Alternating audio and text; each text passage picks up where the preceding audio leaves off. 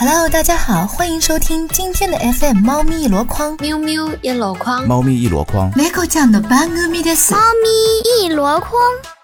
Hello Hello，大家好，这里是 FM 猫咪箩筐。实在不好意思，我的感冒还没有好，真的是最近五年唯一一次感冒战线拖这么长的。最近十来天，为了有生之夜的比赛，对感冒不闻不问，不吃药，作息不正常， 所以人体的免疫力一直没有被激发出来。终于在十来天的时候，自然而然地进入了感冒后期。不过曙光就在眼前了，马上就要好了。今天徒步了一个半小时，结束的时候感觉状态很不错呢。赶紧把话题扯回来。这期节目的来源呢，其实是当时为了准备有生之夜的比赛而做的访谈，但是歪楼歪出去了十万八千里。听听这些猫妈鸟爸们的控诉吧。如果你刚好最近有冲动想养一只，那么听完这期节目，再慎重的想一想，再做决定，好不好呀？现在天那么冷，你们家无毛觉得冷吗？哎呀，它肯定冷的呀，那没有办法，这是因为它没有毛，给它买了一件卫衣，你知道吧？因为无毛那个啊本来那个小屁股是会露出来的，但是有一天去那啊个淘宝看到，就是有一种衣服，它可以把它那个后腿，包括它的小屁屁，就是能包住的，然后我就嗯订了一件。嗯哎、我觉得它好像穿这件衣服以后倒是蛮舒服的，就感觉好像是蛮温暖的。其实因为到了天冷的时候，它还是会去钻人的被窝的。我们家这只性情还是蛮好的，它对人的容忍度也是蛮高的。因为我不是养了一只奶牛吗？昨天我们家奶牛又被我打了，你知道吗？为什么？因为我有一件很，我真的是有件蛮好的这种羊绒衫啊。我就是在外面在做事情嘛，厨房间，他啊就是看到羊绒衫上有毛毛，一包一根羊绒衫抽出来一根丝哦，我真的是气死他了。我跟你讲，我屋里向。但凡就是我当时去印度买了这个三百多美金的条羊绒，哟，真的是个这个羊绒老好，摆在这地方我都不晓得，他真的有这种癖好，他可以帮我这个羊绒啃出掉一个 角，哦，吃掉了！对，他就啃。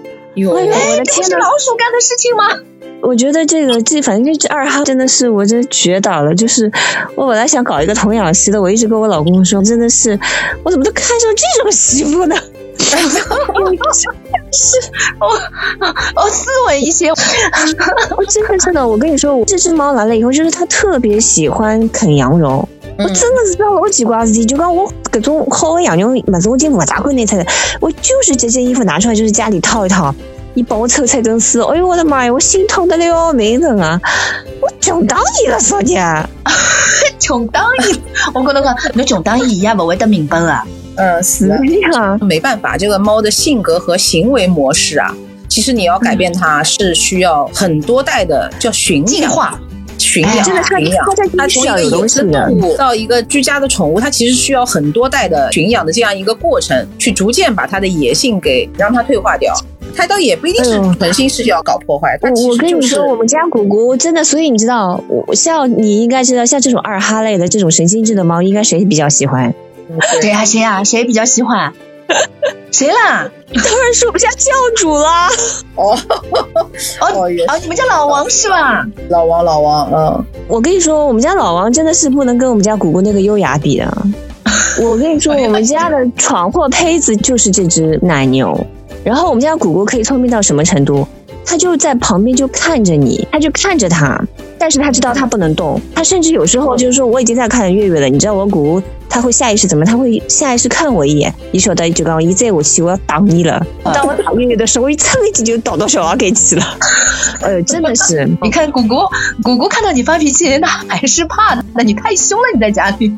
是他他了一他知，道我不打他的，我不我不随便打猫，但是我那只二哈真的是太可恶了，你知道吗？你是毁灭者，我给他的一个绰号 就叫毁灭者。二哈了，毁灭者，我跟你说，我那当时有一个日本的漆木，我跟你说，我那盘漆木我很喜欢的，就是买来真的是一千多，我搬回家，我那宝贝的要命啊！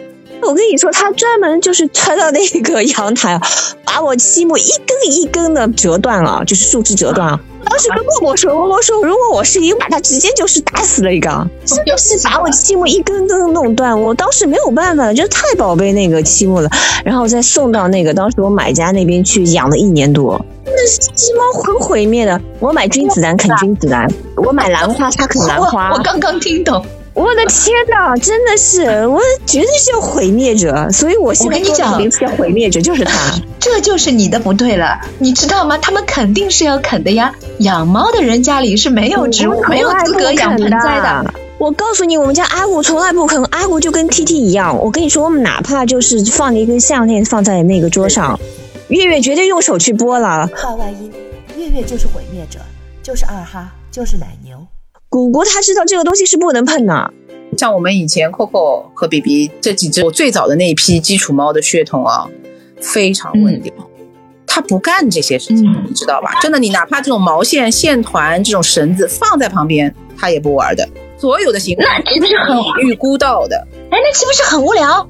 是很无聊啊。根本也不想撒呢。但他就玩他觉得可以玩的东西啊，他觉得他玩那些就是不会伤害到他，或者是说在他潜意识当中，他知道这个是人类就是不允许他去玩的地方，他不会去玩。我们 Coco 唯一的缺点就是他喜欢啃叶子，啃叶子是猫都喜欢啃的，就啃两片叶子。然后呢，还有一个就是喜欢，哦，还有一个就是往我杯子里面捞水。他他只是你最好就是不要给他看到有茶杯，茶杯里面有水，那他要去喝要喝水的要去捞水，有可能会把杯子弄翻掉。除此以外没有缺点。Coco 喜欢那个杯子里面捞水，Cherry 也是的，那个猫爪子伸到杯子里面去捞几，所以在踢踢。对对对对对。然后除此以外，真的没有任何的缺点，从来不闯祸。包括他身体不舒服，他如果觉得要自己要吐毛球嘛，他也绝对不会什么吐在你的桌子上、凳子上、床上，绝对不会吐的，沙发上不会吐的，他一定是自己跑到地上去。嗯嗯嗯嗯嗯。反正就是养了两年嘛，这两只猫，我的天呐，一只是可以让我瞬间血压飙升的，但是另外一只就我会觉得非常稳定。除了它就是不爱喝水，或者是说，就是说有时候吃的多它会软便嘛，这两个是让我很头痛的。除此之外，它没有任何，这考验太大了。啊哈是来让你成长的，得了吧，我不需要它给我成长，我自己搞，就谢谢了我。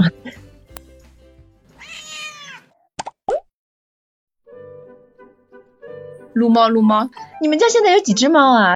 我现在只有一只猫了呀，一只我还不太喜欢的那只猫，真的不喜欢它，因为它的反正很多方面都跟我合不来。啊，哪里子了？我认识的吧？你不认识，其实是我繁殖生涯的最后阶段出生的小猫。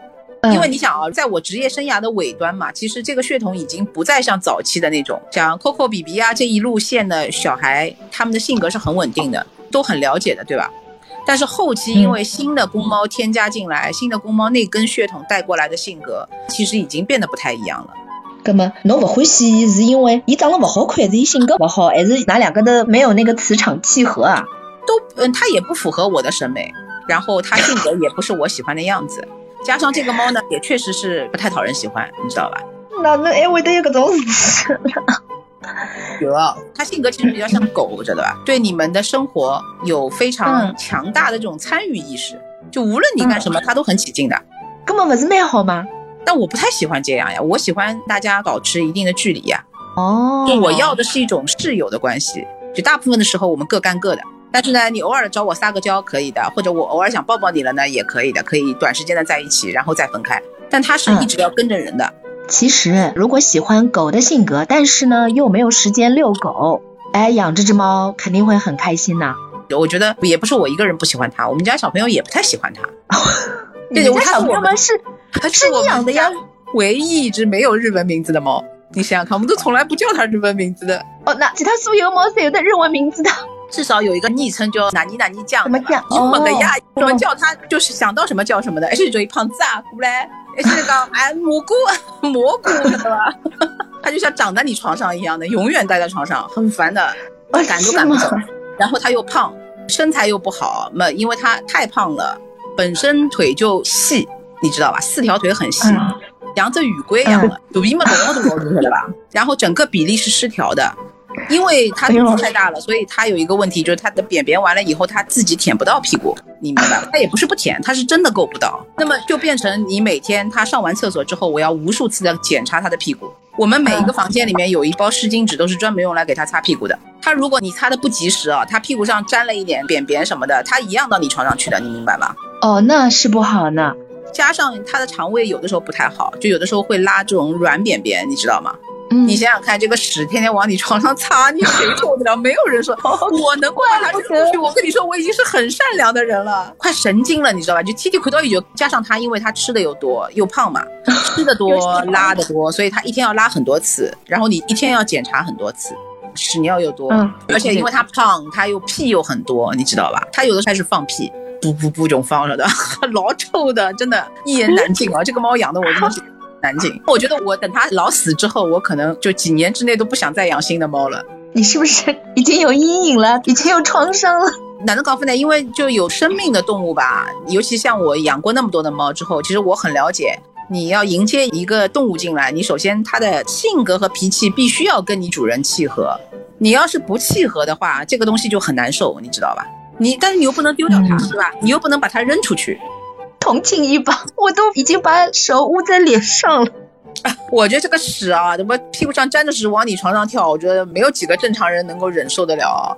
哎呦，握握你的爪子，安慰一下。对，天天天天擦屁股。这个真的是很辛苦了，这个比养狗还要辛苦。养狗嘛，每天带一出去溜一达，对吧？哎一到对呀捂出了外头的，搿那捂卡了上了。是个什么习惯啊？我就觉得好奇怪啊。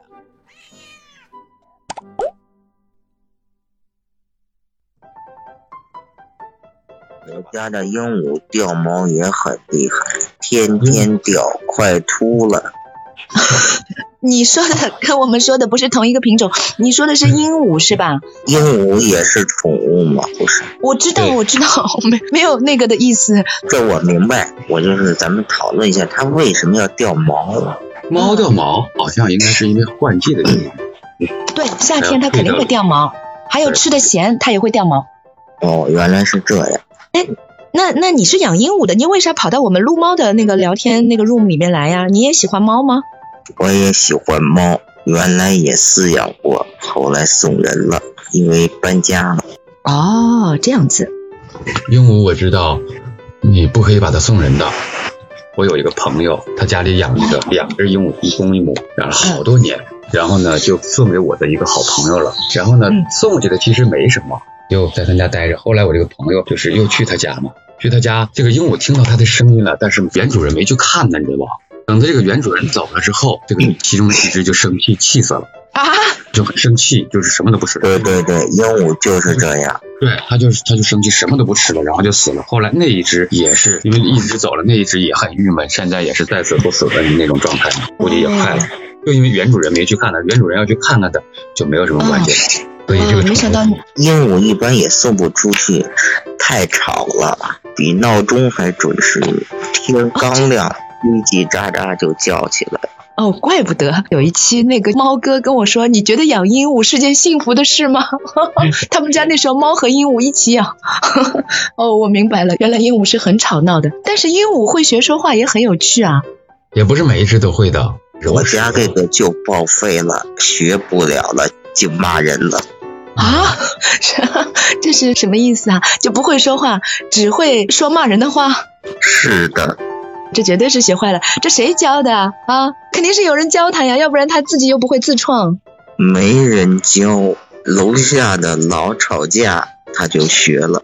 哎呦，不行了，笑死了。哎，但是我还有一个疑问，他可以和人对话吗？他能听得懂吗？这个肯定做不到吧？他只是模仿，但模仿了以后呢，他这个记忆呢，他就消失不掉了，他会一直模仿下去，这个就比较苦恼。他要是学了脏话，那他永远都有脏话。哦，永远就学会了。他辨别不了这些东西，是吧？对，小陈老师，你看我说无名小卒他说话像 AI 机器人，你觉得呢？挺像的吧？我不是 AI 机器人，我突然想起来了，你们家养鹦鹉的，你现在说话是不是跟你们家鹦鹉学的呀？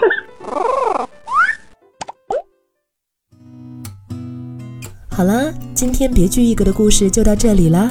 亲们别担心，前面两个猫妈跟我是十多年的朋友，它们就是嘴嗨。虽然家里的猫咪作恶多端，但是它们是绝对不会把猫咪扔出去的。自己养的猫，跪着也要把它养下去啊。还有，机器人同学也说了，会对他的鹦鹉不离不弃的。那本期节目就到这里了，我们下周再见。